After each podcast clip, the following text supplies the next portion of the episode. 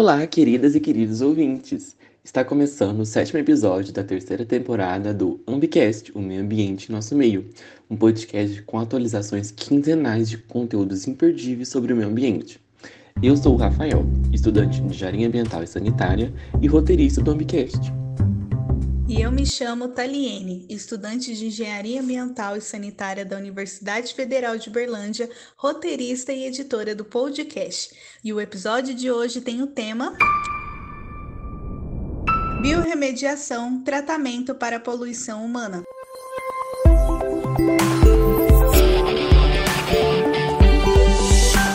O meio ambiente abriga e rege todas as formas de vida, sendo a base para a existência.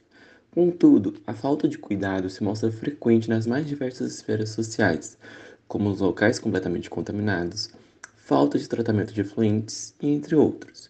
Nesse sentido, são urgentes medidas de tratamento e desintoxicação para remover ou minimizar os impactos da poluição ambiental. Assim, oferecendo não apenas uma melhor qualidade de vida, mas um mundo equilibrado ecologicamente. Dessa maneira, sendo o meio ambiente extremamente rico e diverso, ele mesmo possui métodos de recuperação de suas áreas contaminadas por meio de processos naturais. Assim, tem-se a biorremediação, essencial na engenharia ambiental e sanitária, e uma das soluções para se alcançar o desenvolvimento sustentável. Então, para discutir conosco, convidamos Lucas Carvalho Basílio de Azevedo. Seja muito bem-vindo. Poderia contar um pouquinho da sua trajetória para nós? A minha formação é agronomia, eu sou engenheiro agrônomo, né? Logo no, depois da graduação, eu entrei no mestrado em ciência do solo, depois eu fiz doutorado em ciência do solo, trabalhando mais com microbiologia do solo, né, dentro dessa parte de ciência do solo. Aí, quando eu passei no concurso para a UFO, para ser professor para engenharia ambiental, é, uma das disciplinas desse concurso, dessa vaga, era biorremediação.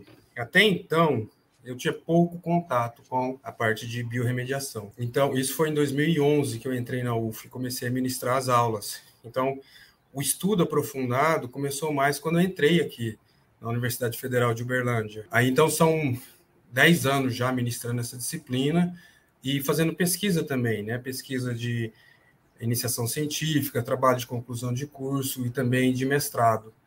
Então, a minha experiência se resume basicamente nesses dez últimos anos, é, depois que eu terminei o doutorado, que eu fui me aprofundar nessa área de biorremediação. Morro de vontade de pegar, de terminar o curso também e procurar outras coisas em outras áreas também, para aprender de tudo um pouco. Todo conhecimento é bem-vindo. Com certeza. E, e aí acontece algumas coisas na vida que a gente olha para trás e fala, nossa, eu poderia ter ido nesse caminho antes. Né? E às vezes escapa, ficou muito para trás. Acontece às vezes. Mas o senhor sempre quis ser professor? Não. É, inclusive, quando eu, fui fazer o vestibular, né, escolher o curso, eu tinha várias afinidades: química, biologia, bioquímica, né, geografia, geologia. Aí eu fui selecionando, falei: não, química eu vou ser professor, não quero. É, é, biologia, não. Se eu fizer biologia, eu vou ser professor, não quero. Bom, agronomia une mais ou menos essas coisas, eu não vou precisar ser professor. Deus me livre de ser professor. E aí o destino prega peças, né? O que aconteceu? Quando eu estava terminando o doutorado, a busca de emprego, então a gente começa a fazer concursos, e um concurso que surgiu foi para ser professor no Instituto Federal Goiano. Isso lá em 2008. E aí eu prestei esse concurso e passei. E fui dar aula, né? Agrônomo, nunca tinha experiência, não tive licenciatura, não tive curso de pedagogia nem nada. Eu descobri que a, docência me fez muito bem, me, me acrescentou muitas habilidades. Eu tive que ir atrás disso, que eu não tinha, né? Eu tinha uma dificuldade extrema de falar em público, timidez, essas coisas. E a atividade de docência me forçou a isso e depois de um ano eu falei, nossa, eu estou muito melhor que antes, né? E aí eu continuei como docência, é muito bom dar aula, né? Gosto. E, então, por isso que a gente não pode falar, ó, oh, isso eu não vou fazer, não quero fazer. Às vezes você se encaixa naquilo e pode até fazer um trabalho bom.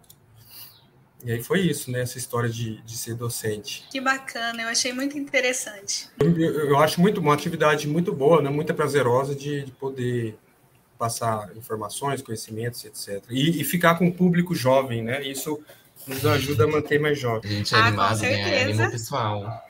É. Não, na minha idade de espírito, eu acho que eu tô lá nos 26 ainda. Ah, tá certo. Oh, Tem que ser assim. Muito bom muito se fala de biorremediação, Mas afinal, no que consiste esse processo e como que ele ocorre? Então, para a gente entender a biorremediação, a gente pode pegar a palavra e separar em dois elementos, né? O bio e a remediação. Então, bio é da biologia, significa vida, seres vivos, e a remediação é, vem da palavra em inglês, mas significa limpeza, descontaminação, né? É, então, a gente começa com esses dois elementos, conseguir conceituar a biorremediação. Na sua definição, é o uso de seres vivos, ou uso dos seus processos, ou uso dos seus produtos, produtos seres vivos, para despoluir o ambiente, para descontaminar o, o ambiente. É, e aí, nesses processos, pode haver níveis diferenciados de engenharia. Então, a gente usa seres vivos, ou seus processos, ou seus produtos, para descontaminar o meio, utilizando também níveis diferentes de de engenharia. E quais são os seres vivos que a gente pode usar? Então, vão desde micro-organismos, bactérias, fungos, passando por plantas, né? e aí a planta a gente chama de fitorremediação, fito de planta, e a remediação aí, de novo, despoluição. E às vezes até existem estudos com animais, né? o uso de animais, geralmente animais mais primitivos, aqueles marinhos, tipo césseis, de para filtrar metais, substâncias inorgânicas. Então usa esses seres, né? É, e aí o que que essa a biorremediação ela objetiva ou ela faz? Ela é, ou estimula os seres vivos, ou então você insere os seres vivos, você coloca, inocula micro-organismos ou faz plantio para objetivar essa, essa remediação, né?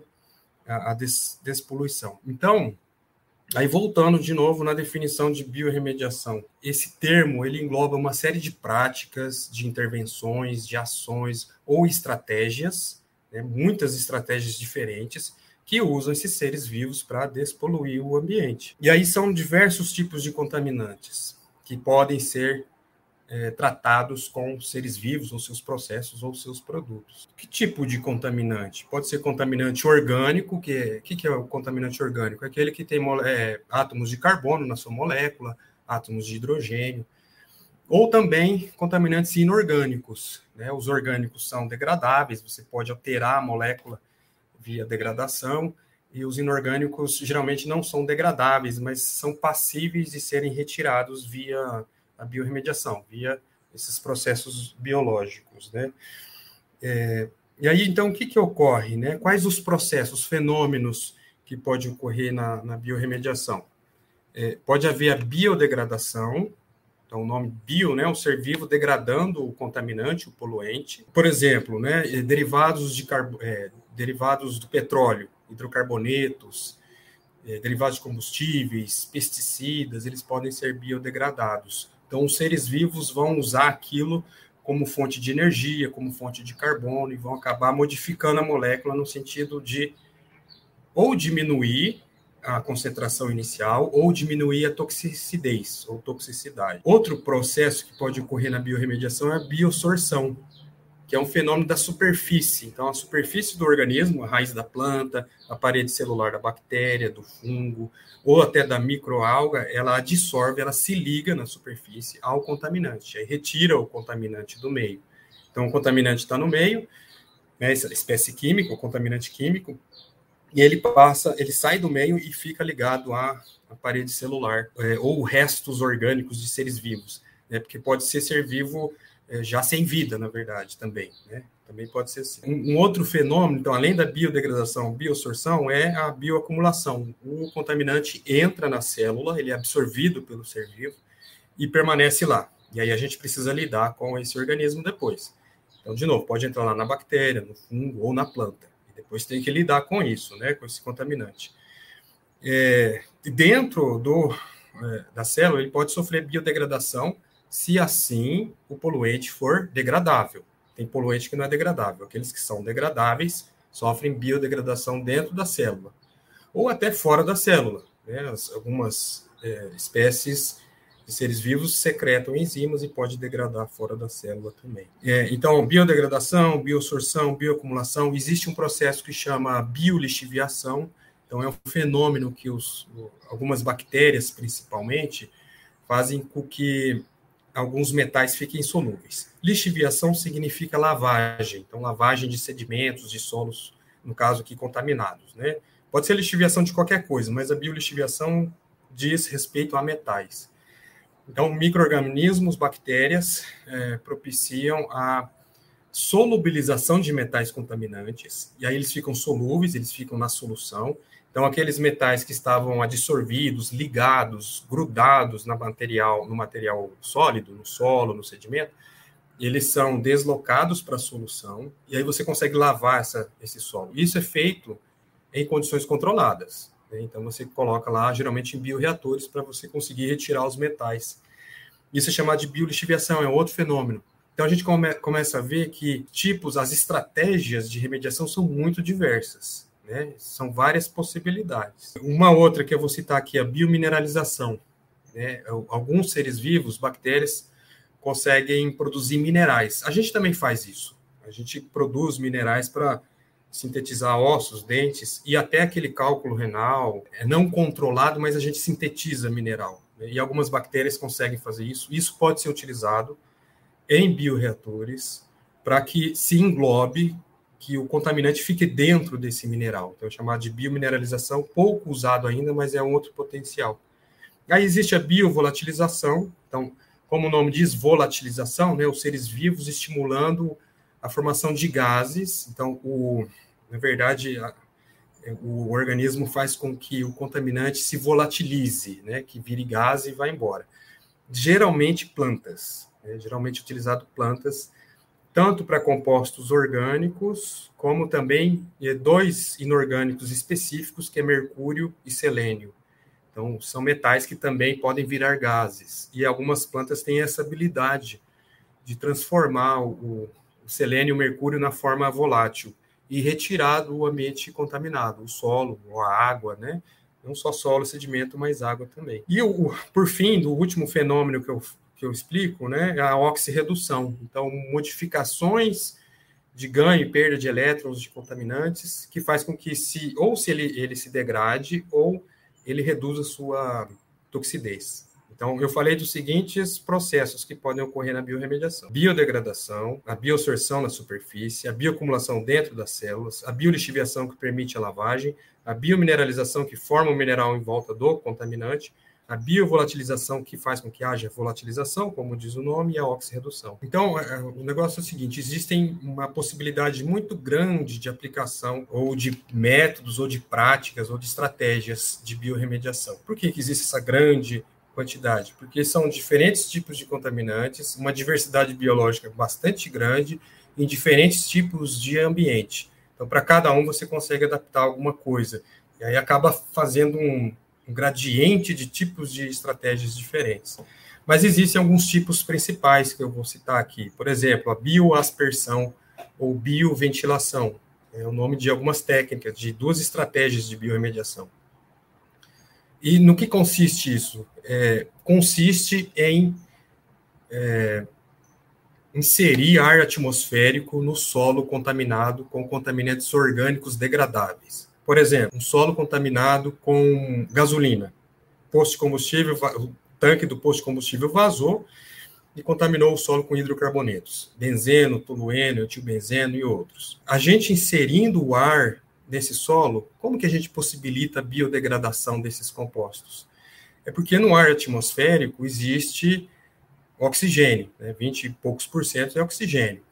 Quando você insere oxigênio lá em profundidade abaixo da zona de contaminação, você permite o estímulo de seres aeróbicos que vão usar o contaminante para é, como fonte de elétrons, como fonte de carbono e vão degradar. Então, olha só, tem uma contaminação no solo. Essa contaminação extingue algumas populações, é tóxica. Mas algumas populações são resistentes, e além disso, dentre essas resistentes, tem aquelas populações microbianas espécies microbianas que conseguem usar o contaminante para benefício próprio. E você inserir oxigênio, isso é, aumenta a eficiência do processo. Então, você estimula micro-organismos nativos aeróbicos do solo a degradar. Então, é, é, são técnicas ambientalmente amigáveis, né, que tendem a colocar esse processo dentro dos processos naturais do solo, do ambiente, da água. Um outro exemplo bastante conhecido dentro da biorremediação é o land farming, land de terra, né, e farming de cultivo, ah, mas geralmente utiliza junto, né, e essa palavra eh, geralmente utiliza-se em inglês mesmo aqui no Brasil, e ele consiste em você usar um solo que vai receber o contaminante, e esse solo, com sua biodiversidade natural, vai conseguir atacar o contaminante degradável, geralmente derivado de petróleo, combustíveis. E aí você revolve esse solo de tempos em tempos para permitir a aeração, de novo, o oxigênio, né, que vai servir como aceptor final de elétrons lá e vai estimular os micro-organismos nativos daquele solo a degradar um contaminante que ele está recebendo.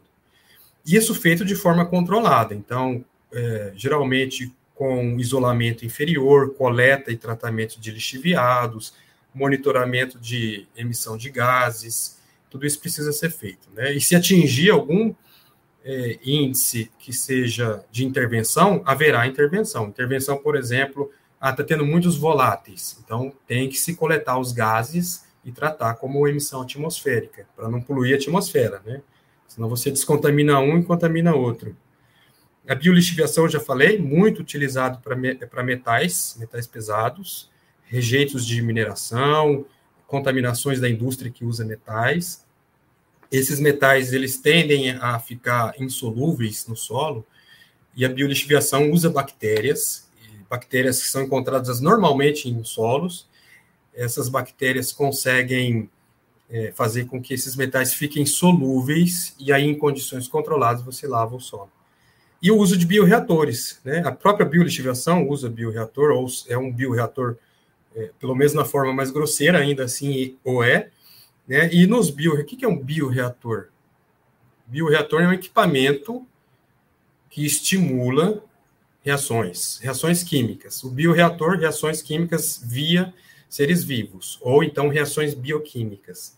Então, você cria condições ótimas dentro do equipamento, geralmente com um, um solvente, a água, geralmente, e você cria as condições ótimas de pH, temperatura, nutrientes, às vezes até luz, para que se otimize a biodegradação de contaminantes, ou então a biosorção, né, a ligação na parede, como eu tinha falado antes, ou então a biomineralização, para englobar o contaminante, ou então a biovolatilização. E outra técnica, é, essa é uma das mais conhecidas dentro da área né, de descontaminação, é a fitorremediação.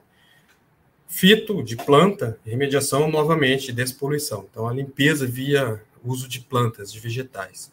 E aí existem diversos mecanismos que a, as plantas podem fazer para descontaminar. E não é qualquer planta, né? Existem plantas adequadas para cada tipo de contaminante, para cada tipo de contaminação também, porque tem contaminação no solo, em profundidade, na água, e também as plantas adaptadas ao clima, ao solo, ao local, né? Esses são os, os principais é, estratégias. Existe uma estratégia mais simples ainda, que se chama atenuação natural, é, e atenuação natural monitorada. Então, quando os riscos são muito baixos, a concentração do contaminante não é tão alta, quando o volume não é tão grande, quando não há riscos de contaminação da água, de populações, de animais do ecossistema, você pode apenas monitorar a área e aí fazer com que processos naturais sem intervenção humana consigam diminuir essa contaminação. E isso é chamado de atenuação natural, atenuação natural monitorada. O monitoramento é intenso, né? Não há intervenção no sentido de prática, de ação para descontaminar, mas a ação humana para monitorar, para verificar se a poluição está diminuindo, se a toxidez, os riscos, os impactos estão diminuindo. Gostaria de lembrar que a biorremediação não é a solução para todas as contaminações. Existem outros métodos, né, chamados de remediação. Né? Dentro de remediação, das, das estratégias de remediação, a biorremediação é um subgrupo. Mas existem métodos químicos, métodos físicos, térmicos, e é, dependendo, você pode escolher um ou outro para melhor se adequar naquele momento. Geralmente, levando-se em conta o impacto à saúde humana e ao ecossistema e depois a, também atividades econômicas. Para defender a biorremediação, ela tende a ser mais barata, ela tende a ser incorporada nos processos é, naturais, por isso ela tem um menor impacto do, em relação às outras estratégias de remediação, apesar de que, como uma desvantagem, geralmente ela pode levar um pouco mais de tempo para remediar. mas isso é variável, tá? Tem estratégias de biorremediação que são tão rápidas quanto algumas de remediação que não seja biológica. Beleza. Acho que a química é muito usada em estação de tratamento de esgoto, né?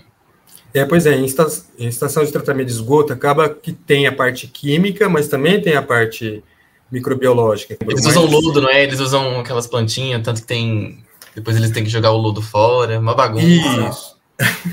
Exatamente. Uma bagunça. É, assim, não é a minha área de atuação, e eu tenho. Eu não posso discorrer muito sobre, mas o que eu sei é que, na, em, pelo menos uma das etapas do tratamento de esgoto tradicional, das ETs, a atividade microbiológica é essencial. E é onde gera o lodo aí que o Rafael estava falando, né, que depois vira lá um passivo ambiental, tem que lidar, é, rico em metal pesado e etc. Né? Mas tem lá a participação. Na verdade, portanto, lá a gente na ET a gente poderia chamar de biorremediação, mas por convenção não se fala, né? exclui-se, né? separa-se, e não tem problema nisso. Tá? A biorremediação ela veio depois da, do advento das ETs.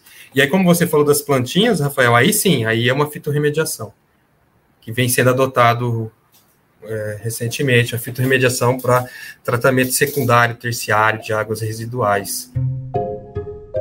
Existem várias técnicas de biorremediação, envolvendo a utilização de microorganismos, plantas e máquinas tecnológicas. Como é definida a melhor técnica para determinada biorremediação? E quais são os fatores que devem ser levados em consideração? Então, quais são os fatores que devem ser levados em consideração para selecionar a melhor estratégia de remediação? É, e aí eu levanto quatro principais fatores. Eu vou falar dos quatro, né? Depois eu, eu reviso, volto e repito, tá? Para a gente não se perder. Então, o primeiro fator é o contaminante e a contaminação. Então, qual o tipo, a espécie química? É orgânica? É inorgânico? Esse contaminante, ele se liga muito fortemente a partículas sólidas? Ou ele é bastante solúvel? Ele tem estrutura complexa ou é simples? Ele é volátil e etc. Isso ajuda a, a definir, né? Então, contaminantes e contaminação. A contaminação, qual o volume contaminado? Onde que está? Está em profundidade? É na água? Qual a toxicidade? Aí, de, de, novo, volta ao contaminante. Né? É muito tóxico? É pouco tóxico? Qual o nível de toxicidade? E a mobilidade dele? É bastante móvel ou não. Então, o primeiro fator é esse, contaminantes e contaminação. O segundo fator é o ambiente. Qual é o ambiente que se encontra a contaminação? Então, eu vou estudar o clima. O clima é quente ou é frio? É seco ou é úmido? Tem estação seca, estação chuvosa? Então, principalmente no clima, temperatura e umidade. É isso que mais influencia no clima sobre atividade biológica para biorremediação. Mas também no ambiente, né, nesse segundo fator, que é o ambiente, a localização. A localização tanto em profundidade, mas também proximidade à população. A, essa contaminação está na área urbana, está próximo de uma escola, as pessoas têm acesso, animais têm acesso, ou está na zona rural, onde ninguém tem acesso, nem animais. Está muito profundo ou muito raso. Qual que é a declividade é muito íngreme, é pouco íngreme, o lençol freático ele está próximo à superfície, e a atividade econômica está freando qual tipo de atividade econômica? Está freando alguma? Então é o segundo fator, é o ambiente. O primeiro é contaminante e contaminação, o segundo ambiente, e o terceiro é uma consequência desses dois, são os riscos e os impactos da contaminação. Então, o risco, que é a probabilidade daquilo fazer mal para o ambiente, para as pessoas, para a água, para o ecossistema. Então, esse é o risco. O impacto é aquilo que já gerou né, é aquilo que já afetou os processos naturais, a saúde humana e etc. Então, o terceiro fator para selecionar a técnica é uma função dos dois primeiros fatores, contaminantes e ambiente. E o quarto fator que eu coloco é uma consequência do terceiro, que é o tempo. Qual o tempo que você precisa remediar? Ah, devo remediar isso aqui urgentemente, seis meses. Está afetando a água, a água a população deve consumir, etc. Ou não, o tempo não, pode ser mais de dois anos, está na zona rural, não tem acesso de pessoas e animais, é pouco tóxico, está longe do lençol freático, a área não é declivosa e etc. Então, o tempo é, pode ser maior. Então, baseado nesses quatro fatores, que são contaminantes contaminação, ambiente, riscos e impactos e o tempo, é, a gente define qual a melhor é, estratégia, porque aí você consegue abordar o problema da contaminação de forma mais eficiente, colocando processos mais eficientes. É lógico que nisso também vai os custos. tem que ser levado em conta. Então, nesse ponto, além desses quatro fatores, contaminação, ambiente, riscos e tempo, eu coloco os critérios. O que, que a gente precisa fazer, que está ligado a esses fatores, né? Então, é necessário é, diagnosticar e caracterizar muito bem a área, o clima, e caracterizar o contaminante, verificar e determinar o tempo que precisa ser remediado, descontaminado, é, os custos para isso, qual a disponibilidade de recurso, é, qual o distúrbio da técnica, porque qualquer técnica de despoluição vai ter algum impacto, algumas mais, outras menos. A biorremediação tende, ela tende a ter menos impactos, porque tende a ser processos naturais incorporados aos ciclos naturais. Mas precisa ser avaliado, e cada estratégia de biorremediação tem um impacto. Então, por exemplo, quando você fura o solo para inserir oxigênio, ar atmosférico lá embaixo, é um impacto. Quando você tem que escavar o solo, carregar para uma outra área e fazer um land farm revolvendo no solo, é um impacto bem maior. Então, tem diferentes tipos de impactos. Só que é, um método é mais eficiente do que outro. Né? E aí entra o tempo que eu falei.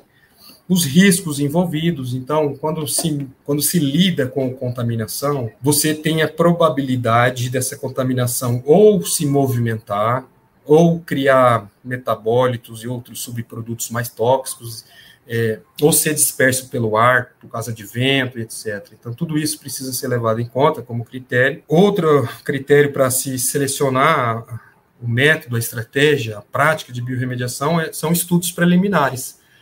Então, as agências ambientais institucionais ou estatais, elas possuem relatórios de casos reais de descontaminação.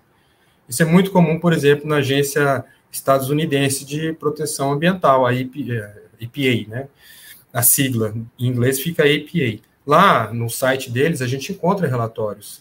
É possível também ver experiências passadas para aprender com os erros e acertos dos outros. Agência de Proteção Europeia, da Comunidade Europeia, também tem isso, né? Então, e, e artigos científicos também, a gente pode consultar revisões, etc., para saber qual a melhor estratégia para determinada situação. E, por fim, a legislação.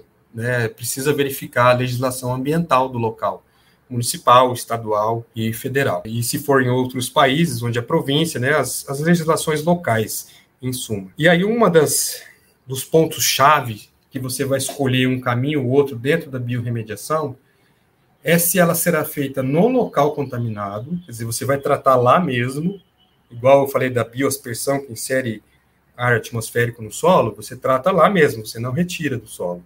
Isso é chamado de uma técnica in situ. Né? Essa expressão significa no local, in situ.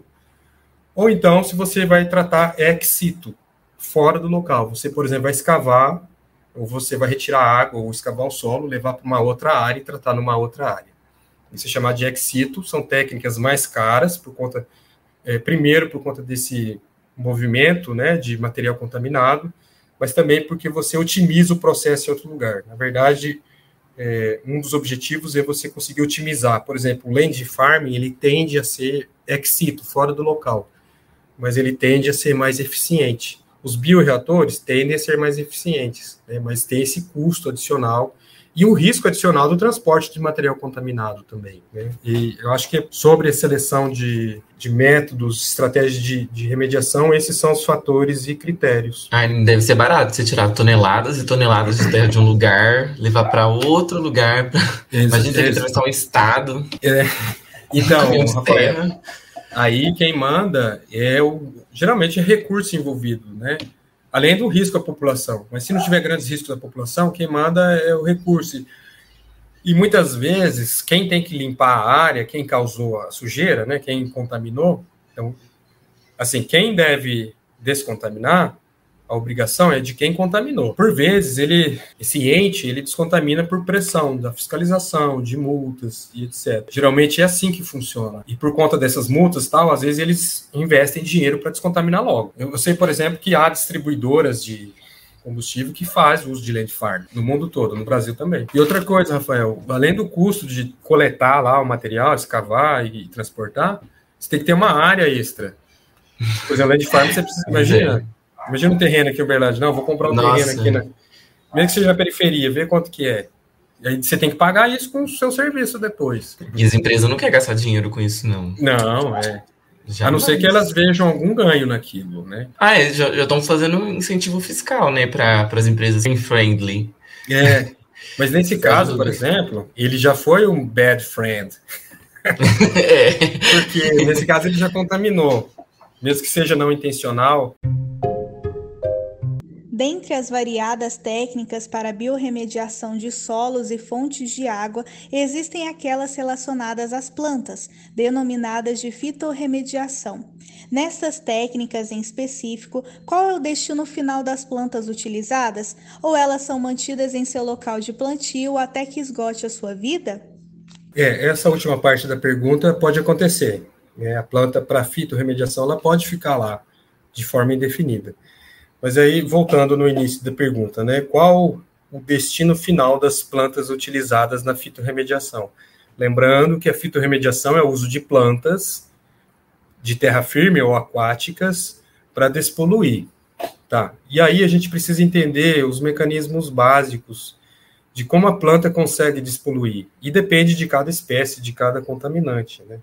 E eu vou resumir em quatro mecanismos básicos a planta ela pode remover e acumular o, o contaminante, e isso geralmente para contaminante poluente inorgânico, que é não degradável, ela acumula.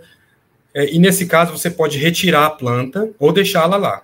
Vamos supor que sejam arbóreas, árvores, e vamos supor que seja metal. Então, vai retirar metal da água ou do solo, e esse metal vai para a parte da planta, para o corpo da planta.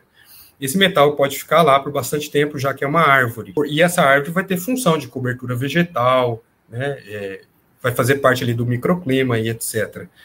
Mas vamos supor que se queira retirar os metais mesmo da área. Então essa árvore pode ser cortada e a madeira ela pode ser utilizada em ambientes sem contato com animais, com água, com ser humano. Então, por exemplo, em estrutura de construções, onde fica dentro da construção. Lógico, o, o, contaminante não pode se movimentar, ele tem que ficar preso lá, né? Então, por exemplo, se for mercúrio, é um problema, porque o mercúrio pode volatilizar. Mas um outro fim para essa madeira, por exemplo, seria geração de energia elétrica. Então, pode-se utilizar a madeira como combustível num gerador, esse gerador vai queimar a madeira, essa energia vai girar o gerador e, e acabar gerando a energia elétrica e é uma energia renovável. A gente tem que lembrar que a árvore acumulou energia química devido à fotossíntese, devido a um processo que pega luz, é, energia da luz solar, energia rádio, é, energia eletromagnética e transformou em compostos químicos. Portanto, energia solar que transforma em energia química, que vai ser queimada lá no gerador, gerar energia elétrica. Tá aí o contaminante, o metal. O me, é, a maior, maior parte dos metais pode ficar na cinza mas nessa queima tem que ter um controle muito grande da emissão dos gases. Então, nesse processo de geração de energia por queima, precisa ter o controle de emissão de gases atmosféricos, os filtros, os tratamentos, o monitoramento, para que nenhum contaminante vá para atmosfera, ou para que vá para a atmosfera, mas em níveis aceitáveis, né, dentro da qualidade ambiental do ar. Então, um dos destinos pode ser esse, pode ser usado em construção, pode ficar na área, pode ser usado em construção, pode ser usado para gerar energia. Ah, mas e se for uma erva, né, uma planta que não, não é árvore, e que, vamos supor, uma planta anual, que dentro de um ano ela germina, cresce, dá flores, frutos e morre. Ela vai morrer, o contaminante pode voltar para o ambiente. Aí, nesses casos, geralmente precisa se retirar a planta. Né? Se ela acumulou na parte aérea, você retira a planta, e aí você pode, de novo, gerar energia com isso, queimar esse material, energia renovável. Você pode é, fazer óleo, é, biodiesel, mas aí, de novo, para queimar esse biodiesel, tem que estar muito atento à emissão dos gases, porque o contaminante pode sair, então tem que ter um tratamento lá. E geralmente esse biodiesel vai ter que ser usado para gerar energia elétrica. Não vai poder ser usado em carros, porque senão vai emitir, pode emitir esses contaminantes na atmosfera. Então, esses são alguns dos, é, dos destinos. Aí agora tem é, fitorremediações que a planta pega o contaminante e ele é degradável e degrada dentro das suas células. Então, o contaminante deixa de existir, ele passa a ser outros produtos. Ou então a planta degrada via emissão de enzimas no solo você pode deixar a planta lá, cobrindo o solo, né, contribuindo para um ambiente de ecossistema ali, de terra firme e etc. E há os casos onde a planta volatiliza, como por exemplo mercúrio é, e outros compostos voláteis orgânicos. Então a planta vai ficar volatilizando para a atmosfera. De novo, precisa monitorar qual é essa volatilização das plantas, né? Se não está atingindo níveis tóxicos. Mas geralmente é, é, aceito né, e não atinge esses níveis. O, a, a fitorremediação, fitovolatilização de mercúrio é bastante recomendado no mundo inteiro.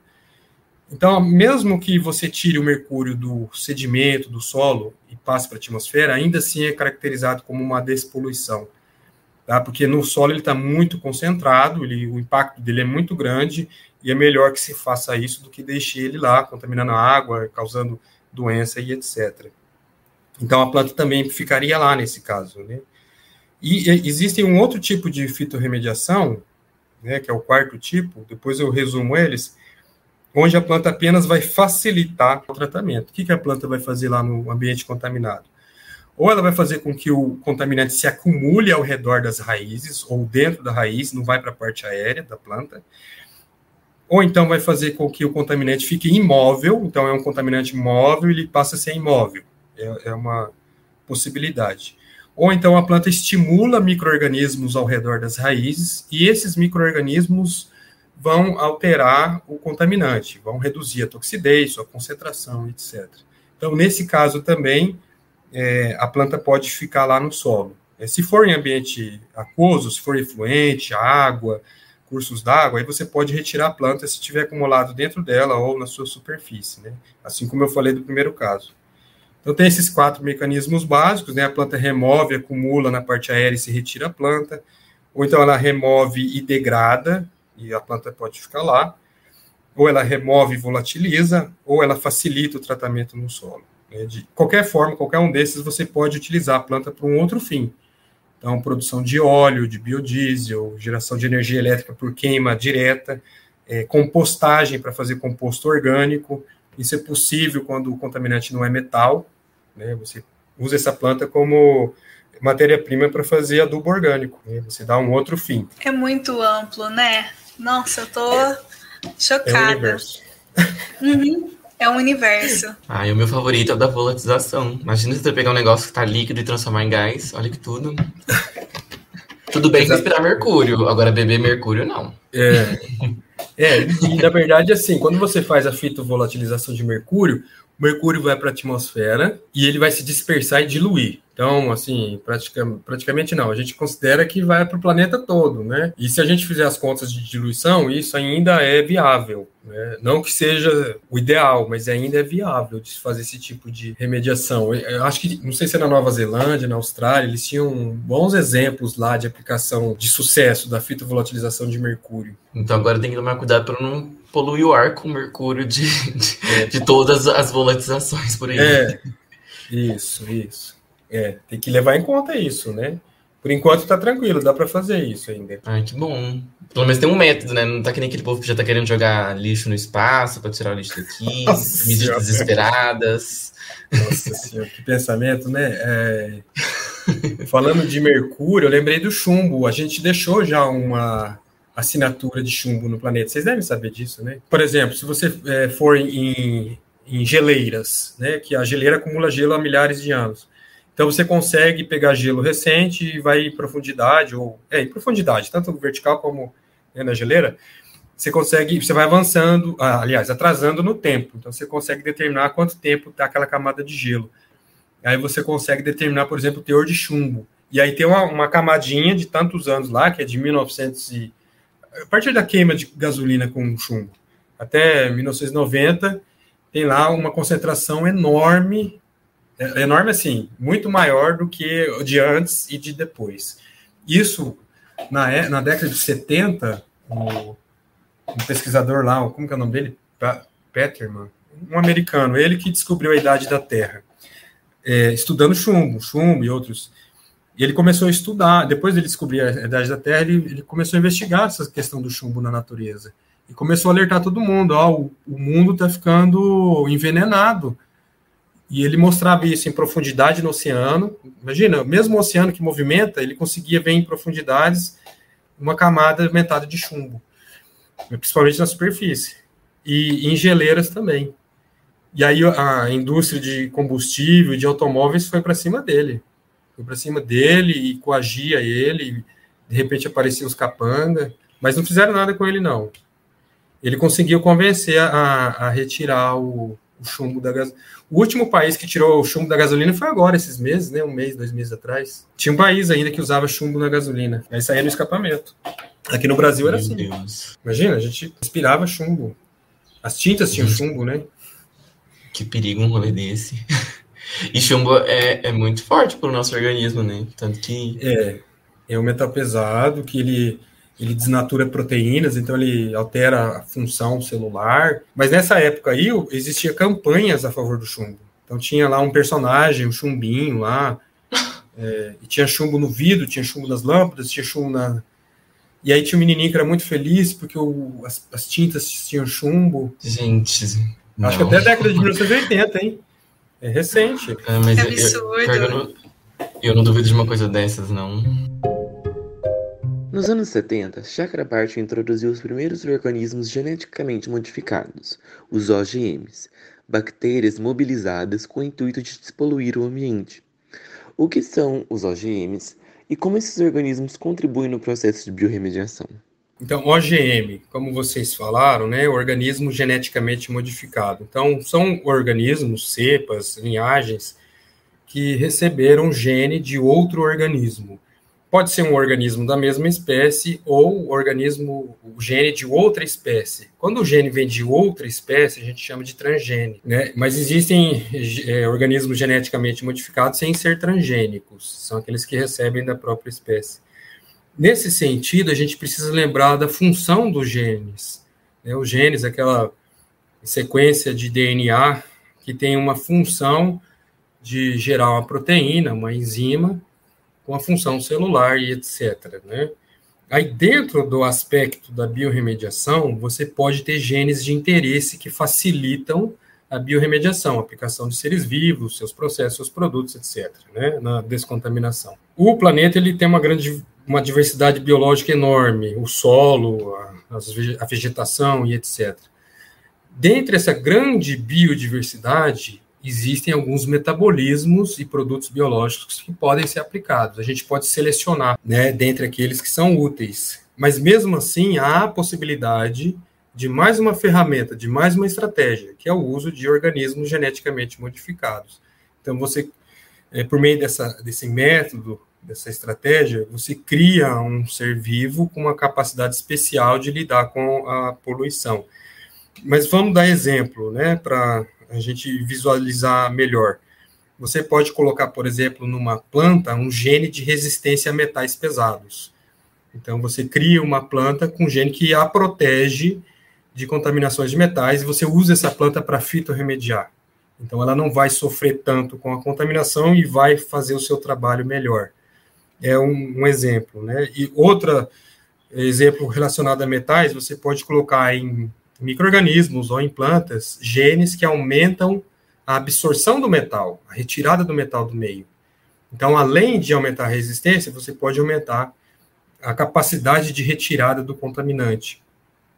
Também existem exemplos práticos, tá, que o pessoal que a pesquisa desenvolveu, de criar organismos geneticamente modificados com rotas metabólicas de degradação de compostos orgânicos.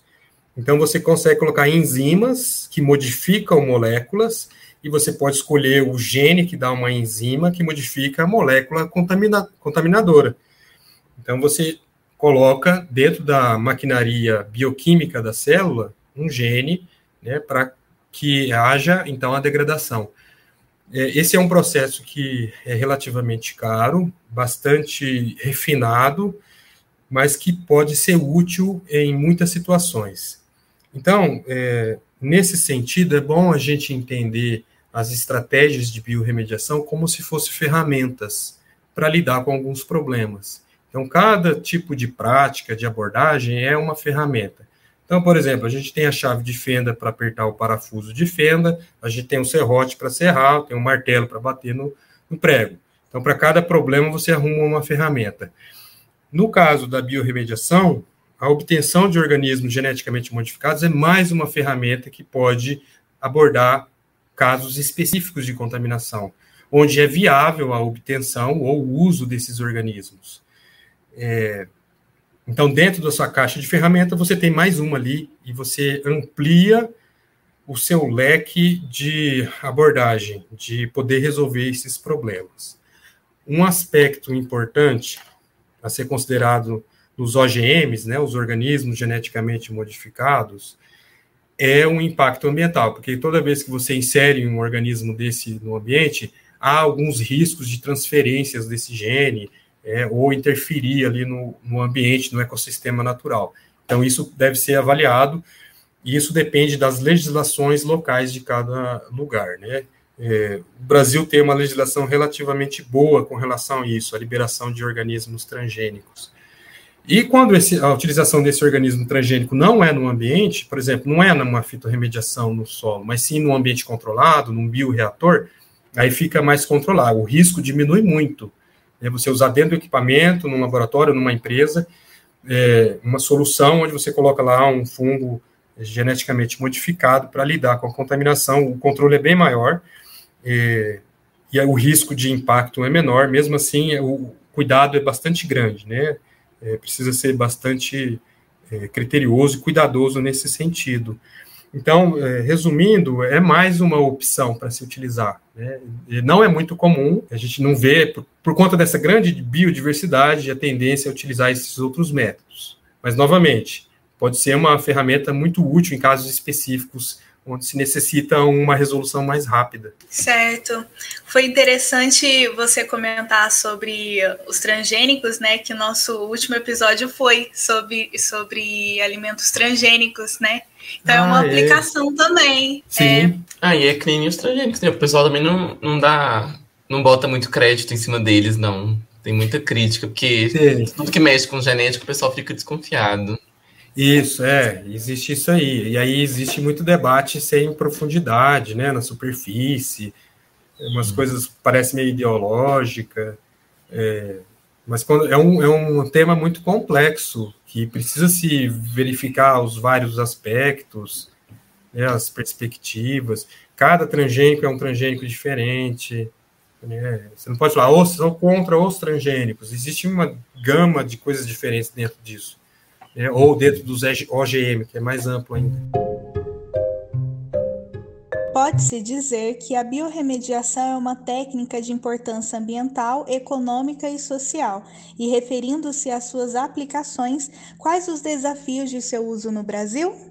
Para responder essa pergunta, eu coloco três aspectos, né, os desafios do seu uso no Brasil, do uso da biorremediação. É, o primeiro desafio tem relação com a cobertura, com a noção, com o conhecimento das atividades contaminadoras, das atividades que potencialmente podem gerar contaminantes, que não necessariamente geram contaminantes, mas e assim né, Sabendo-se dessas atividades com maior profundidade, a gente consegue monitorar e identificar possíveis casos de poluição. Portanto, o primeiro aspecto é esse, né, que envolve o poder do Estado de é, monitorar, fiscalizar, entender, reconhecer tanto as atividades contaminadoras como as, as contaminações.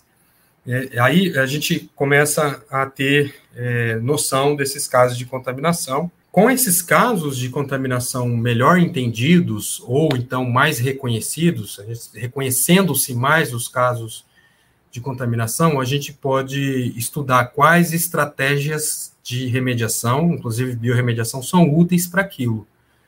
Então, o, primeiro, o segundo aspecto está ligado no primeiro, né? O segundo aspecto é entender quais estratégias são mais úteis. E esse é um desafio para a biorremediação em qualquer lugar, não só no Brasil entender qual é, a melhor combinação de ser vivo, processo e ambiente para lidar com um problema. Tá? Então, o primeiro é reconhecer as áreas contaminadas, isso tem sido feito pelos órgãos estaduais de meio ambiente, é, mas precisa aprofundar mais, isso tem acontecido ao longo dos anos, o aprofundamento, né, pelas agências estaduais, e o segundo aspecto é, que é um desafio é entender quais as melhores estratégias, métodos e condições para biorremediação. E o terceiro é a divulgação da técnica, né, que é o que a gente está fazendo aqui agora. É que mais agentes ambientais tenham noção que existe a técnica ou que existem esse conjunto de técnicas que podem ser úteis para descontaminação.